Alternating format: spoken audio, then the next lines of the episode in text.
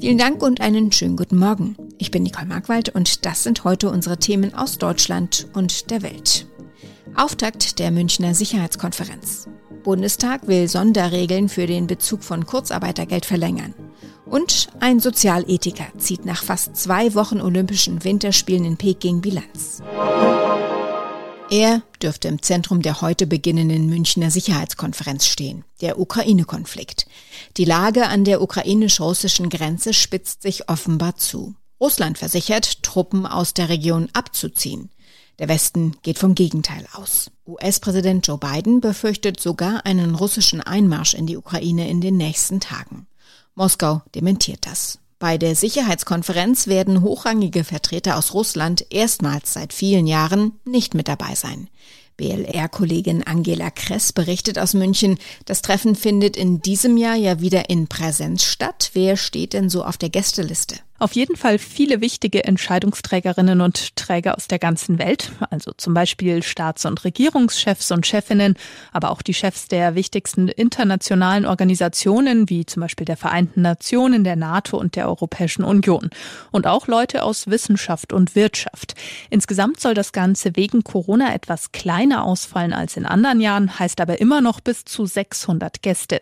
Für Deutschland nehmen zum Beispiel Bundeskanzler Olaf Scholz und Gesundheitsminister Bürgermeister Karl Lauterbach teil. Welche Themen stehen auf dem Programm? Eines der Top-Themen wird der Konflikt zwischen Russland und der Ukraine sein. Da wollen sich zum Beispiel die Außenminister der sogenannten G7-Staaten beraten. Russland selbst wird übrigens keine Vertreter schicken. Das Land war eingeladen, hat die Einladung aber zum ersten Mal seit vielen Jahren nicht angenommen. Heute soll es allgemein um globale Herausforderungen gehen und am Sonntag dann vor allem um die Zukunft der Europäischen Union. Was kommt denn auf die Menschen in München so zu? Auf jeden Fall viel Polizeipräsenz. Die bayerische Polizei wird noch von Kolleginnen und Kollegen aus anderen Bundesländern und der Bundespolizei unterstützt. Im Vorfeld wurden zum Beispiel schon Gullideckel zugeschweißt. Rund ums Tagungshotel in der Altstadt ist eine Sperrzone eingerichtet und über einem bestimmten Bereich dürfen sogar keine Flugzeuge oder Drohnen mehr fliegen. Einige Tramlinien müssen umgeleitet werden und dann sind auch noch einige Demos angemeldet worden. Da kann es auf jeden Fall auch zu Verkehrsproblemen in der Innenstadt kommen. Die Betriebe in Deutschland sollen noch bis Ende Juni unter erleichterten Bedingungen Kurzarbeit beantragen können. Das will der Bundestag heute auf den Weg bringen. Demnach sollen die pandemiebedingten Sonderregeln für den Bezug von Kurzarbeitergeld um drei Monate bis zum 30. Juni verlängert werden.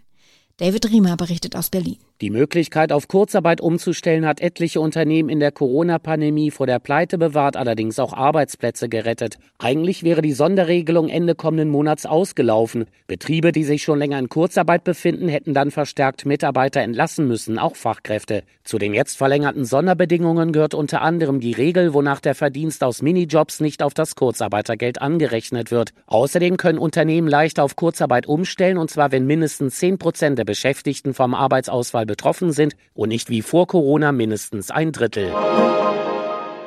Am kommenden Sonntag enden die Olympischen Winterspiele von Peking. Es gab viel Kritik am Austragungsort dieser Olympischen Spiele, nun sind sie fast Geschichte. Wie fällt die Bilanz aus? Erfolgreiche Propagandashow der Chinesen oder gelang es, die Menschenrechtslage in China stärker ins Bewusstsein zu holen? Und was heißt das alles für die zukünftigen Vergabeverfahren für olympische Austragungsorte? Darüber sprechen wir mit dem Sozialethiker Andreas Lob-Hüdepohl. Er ist Mitglied im Deutschen Ethikrat. Hätten Sie die Spiele erst gar nicht an China gegeben? Ich persönlich hätte die Winterspiele an eine andere Stadt vergeben, wenn es denn eine Alternative gegeben hätte blieb ja gar nichts mehr anderes übrig, als entweder nach Peking zu gehen oder nach Almaty, nach Kasachstan. Das ist auch kein sonderlich demokratisches Land, im Gegenteil. Und ob man jetzt zwischen Almaty oder Peking, das ist also die Wahl wie zwischen Pest und Cholera. Und hat sich die Kritik nun bestätigt aus Ihrer Sicht? China hat durch die Spiele gewonnen?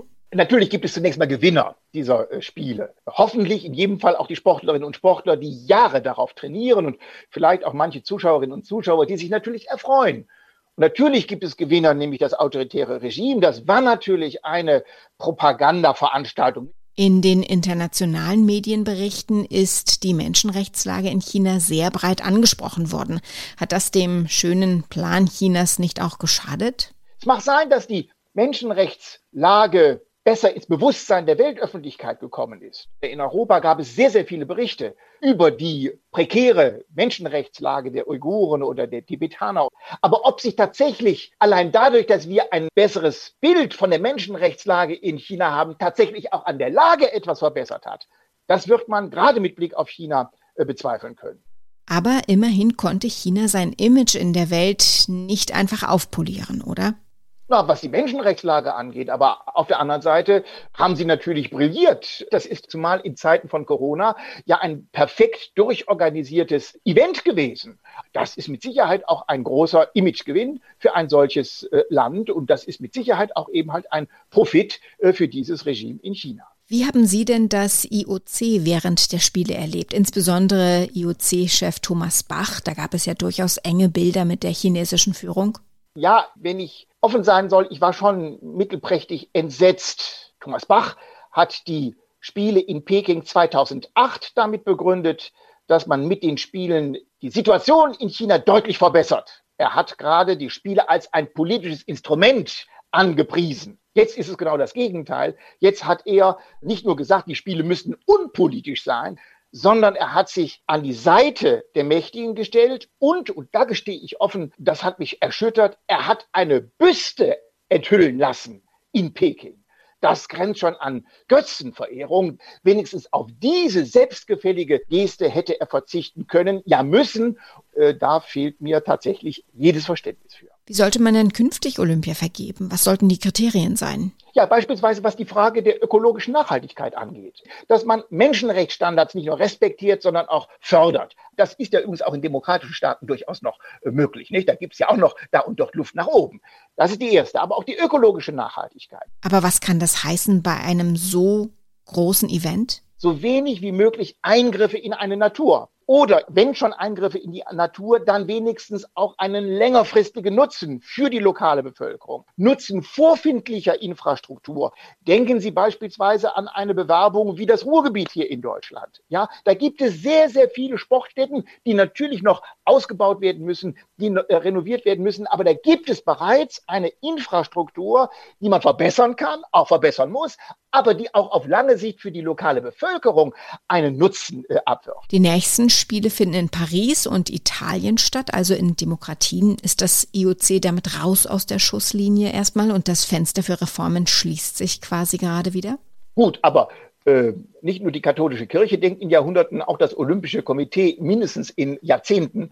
Es wird ja jetzt schon Bewerbungsverfahren ausgelost. Und insofern äh, würde ich mich jetzt nicht vertrösten lassen damit, dass es eben halt beim nächsten Mal in Paris äh, und danach eben halt in äh, Mailand Cortina d'Ampezzo äh, stattfinden wird, sondern man muss auf Zukunft äh, planen und nur langfristig wird man dann auch eine Veränderung vornehmen können. In unserem Tipp des Tages geht's heute ums Kreuz und zwar um das, das gern mal schmerzt. Aber immer schön gerade sitzen hält die Rückenschmerzen auch nicht fern. Ronny Thorau hat sich mit ein paar Irrtümern beim Thema Rückenschmerzen befasst. Aufrecht sitzen ist also nicht das Allheilmittel? Nein, denn ein Hauptproblem, das zu Rückenschmerzen führen kann, ist einfach langes Sitzen, egal ob schief oder gerade. Einseitige Belastung ist da oft das Problem. Die Lösung heißt also Abwechslung, also die Sitzposition zwischendurch ruhig mal wechseln und regelmäßig aufstehen, also sich bewegen, Pause machen, kurzen Spaziergang, wenn es nur vom Homeoffice zum Kühlschrank ist. Und wenn schon was wehtut im Rücken? Ja, wenn es im Rücken schon zieht oder unangenehm sticht, dann folgen manche dem Irrtum, oh, jetzt sollte ich meinen Rücken mal schonen. Das Gegenteil, Bewegung tut aber meist dem Rücken viel mehr gut. Also Spaziergang oder Schwimmen, bei Bewegung kann da auch Verspannungen direkt lösen und natürlich Muskeln aufbauen, um die Rückenmuskulatur zu trainieren. Gut sind da natürlich auch gezielte Übungen zum langfristigen Muskelaufbau. Und ein Tipp da, die Übungen sollten immer Rücken- und Bauchmuskeln gleichmäßig beanspruchen. Das beugt Fehlhaltungen vor. Noch ein Irrtum zum Schluss. Rückenschmerzen sind oft keine Altersfrage? Ja, denkt man manchmal, je länger man einfach sozusagen den Rücken beansprucht, durch zu vieles Sitzen zum Beispiel, umso mehr kriegt man halt Rücken. Das ist einerseits schon nicht falsch, aber Rückenschmerzen können auch ganz unabhängig vom Alter auftreten. Lendenwirbel zum Beispiel blockieren bei Überbelastung, beim Fußballspielen, Golf, Tennis oder in der Schwangerschaft oder auch einfach zu schwerer körperlicher Arbeit oder auch beim zu viel Einkäufe schleppen. Also auf seinen Rücken sollte man in jedem Alter achten. Ihn kurzfristig nicht überlasten und langfristig in Bewegung halten. Ein Orkantief ist über Deutschland hinweggezogen, da kommt schon das nächste. Der Sturm soll vor allem von der ostfriesischen Küste bis zur Elbe am heftigsten sein. Es können vorübergehend extreme Orkanböen von über 140 Stundenkilometern auftreten, sagt Franka Navrat. Sie ist Meteorologin beim Deutschen Wetterdienst. Worauf muss man sich heute einstellen? Der Vormittag verläuft sehr ruhig, was der Wind angeht. So ab dem Vormittag greift dann die Warmfront auf uns über. Das geht dann mit Niederschlägen einher und der Wind frischt auch auf. Da bekommen wir halt von Westen her die ersten stürmischen Böen. Und ab dem Nachmittag haben wir dann allmählich eine rasche Windzunahme und die ersten schweren Sturmböen. Im Verlauf nimmt es dann immer weiter zu und den Höhepunkt erwarten wir so am frühen Abend, ist mit Orkanböen verbreitet. Soweit das Wichtigste an diesem Freitagmorgen. Ich heiße Nicole Markwald und wünsche einen guten Tag.